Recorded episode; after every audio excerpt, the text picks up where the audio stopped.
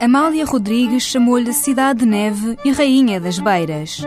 Pousada na encosta da Serra da Estrela, a cidade da Covilhã é como um livro de história vivo, cujas páginas viramos à medida que percorremos as suas ruas íngremes e estreitas. É como um livro de culinária aberto, onde se escrevem poemas gastronómicos. Terra da indústria da lã, de fiandeiras e tecelões, a história da cozinha covilhanense está muito ligada ao dia a dia dos operários têxteis. Exemplo disso mesmo é o pastel de molho, um saboroso pastel de massa folhada recheado com carne de vaca coberto por uma sopa quente de açafrão e vinagre. A história desta iguaria remonta aos anos 20. Devido ao trabalho duro e à carga horária elevada, a maioria dos empregados fabris não tinha tempo para cozinhar. A sopa, que era a base da alimentação de muitos, dava trabalho a preparar e estragava-se facilmente.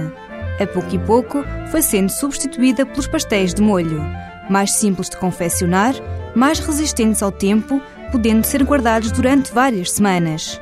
Depois de recheados com carne de vaca picada e refogada em azeite, cebola e louro, os pastéis são levados ao forno.